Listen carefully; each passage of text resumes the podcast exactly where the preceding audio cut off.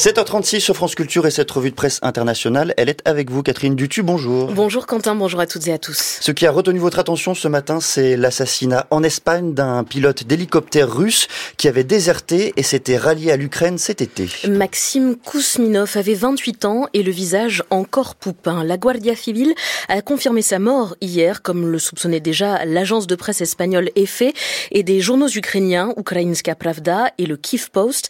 Les médias comme El Se demande donc, cinq jours après la mort de l'opposant russe Alexei Navalny, si le Kremlin et le GRU, le puissant service de renseignement militaire russe, ont réussi à atteindre une fois de plus l'une de leurs cibles.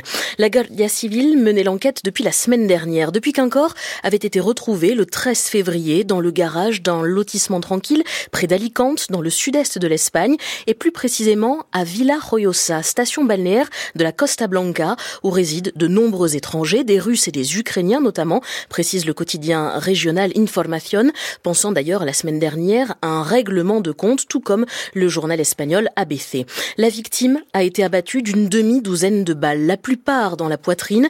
La Información et l'agence EFE livrent d'autres détails sordides. Les tueurs ont roulé sur le cadavre avec leur véhicule avant de prendre la fuite et de brûler leur voiture. Il a fallu plus d'une semaine donc pour confirmer l'identité de l'homme abattu alors que de faux papiers retrouvés sur lui indiquaient qu'il s'agissait d'un ressortissant ukrainien de 33 ans.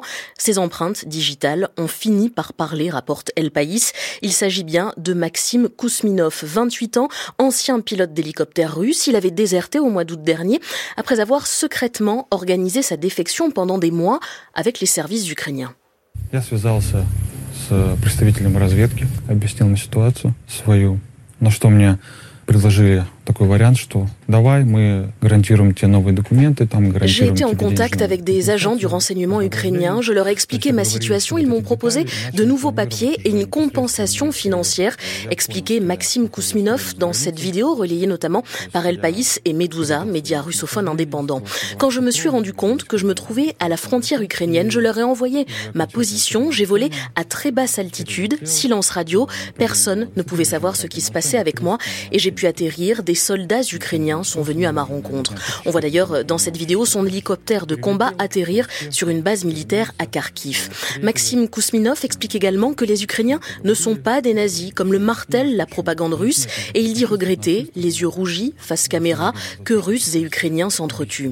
Une désertion révélée en septembre dernier, rappelle El País, et hautement médiatisée. Maxime Kousminov serait passé du côté ukrainien en échange d'un demi-million de dollars et d'une protection pour lui et sa famille. Et l'ancien pilote russe avait appelé d'autres militaires à déserter comme lui. Ce traître et criminel était devenu un cadavre moral dès le moment où il a planifié son abject et terrible crime. Voilà la réaction hier du directeur des renseignements extérieurs russes, cité notamment par l'agence RIA Novosti. Sergei Narishkin n'a en revanche pas confirmé ni infirmé une implication du Kremlin dans cet assassinat. Mais dans un reportage en octobre dernier, la télévision d'État russe avait affirmé que les services avaient été été chargé de retrouver et de punir le pilote en question. Le site d'information espagnol El Confidencial raconte comment les médias pro-russes se sont félicités depuis le début de la semaine de la mort d'un traître à la Russie, salissant au passage l'image de Maxime Kousminov. Eureka News affirmait que l'ex-pilote russe avait des problèmes de drogue et d'alcool. Son corps aurait été retrouvé avec 100 000 euros, prétend de son côté Il Corrispondente, autre média pro-russe, qui parle aussi d'un traître qui a détourné un hélicoptère et tuer ses camarades pour obtenir une récompense de Kiev. El Confidencial explique qu'il ne s'agirait pas de la première mort violente en Espagne d'un Russe considéré comme une cible du Kremlin. Au printemps 2022, après l'invasion de l'Ukraine par la Russie, un oligarque russe, ancien patron de la compagnie gazière Novatek, avait été retrouvé mort avec sa femme et sa fille dans leur maison de Gérone, dans le nord-est de l'Espagne. Les opposants ou déserteurs russes bénéficiant de l'asile sur le sol espagnol, conclut El Confidencial, craignent désormais pour leur vie. Et après l'ombre du Kremlin qui plane sur ces assassinats, vous terminez, Catherine, sur une note plus lumineuse. Avec l'objet céleste le plus brillant détecté à ce jour, dont la lumière a mis plus de 12 milliards d'années pour atteindre la Terre. C'est ce qu'indique Radio-Canada et El País. Ce quasar brille 500 milliards de fois plus que notre Soleil, précise le Guardian. Il est alimenté par le trou noir, le plus vorace jamais décrit. Il engloutit chaque jour l'équivalent du Soleil, ce qui en fait le trou noir à la croissance la plus rapide jamais observée. Alors, pour vous imaginer un peu la chose, il s'agit d'un disque en rotation, donc autour d'un trou noir.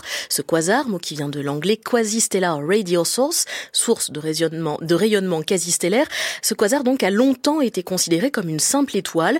Ce disque formé par la matière qui tourne autour d'un trou noir avant d'y être englouti, euh, explique le Guardian, ressemble à un ouragan cosmique selon le quotidien québécois La Presse, un vortex crépitant d'éclairs selon le Sydney Morning Herald. Alors les, les images pour les amateurs de Tolkien font aussi penser à l'œil d'Osauron. Oui, merci pour ça. C'est peut-être plus visuel. Euh, ce quasar donc a longtemps été considéré, je le disais, comme une simple étoile, mais sa véritable nature a été révélée grâce au très grand télescope de l'Observatoire austral européen installé en plein désert d'Atacama au Chili. Une équipe de l'Université nationale australienne en collaboration avec des chercheurs de l'Université de Melbourne en Australie et de la Sorbonne Université à Paris ont donc révélé la véritable identité de ce quasar. Résultat publié dans la revue Nature Astronomy et je vous mets dans quelques instants les images de ce quasar à la page de la revue de presse internationale. Merci beaucoup Catherine de cette revue de presse internationale qui ce matin nous a mené bien loin. Il est 7h42.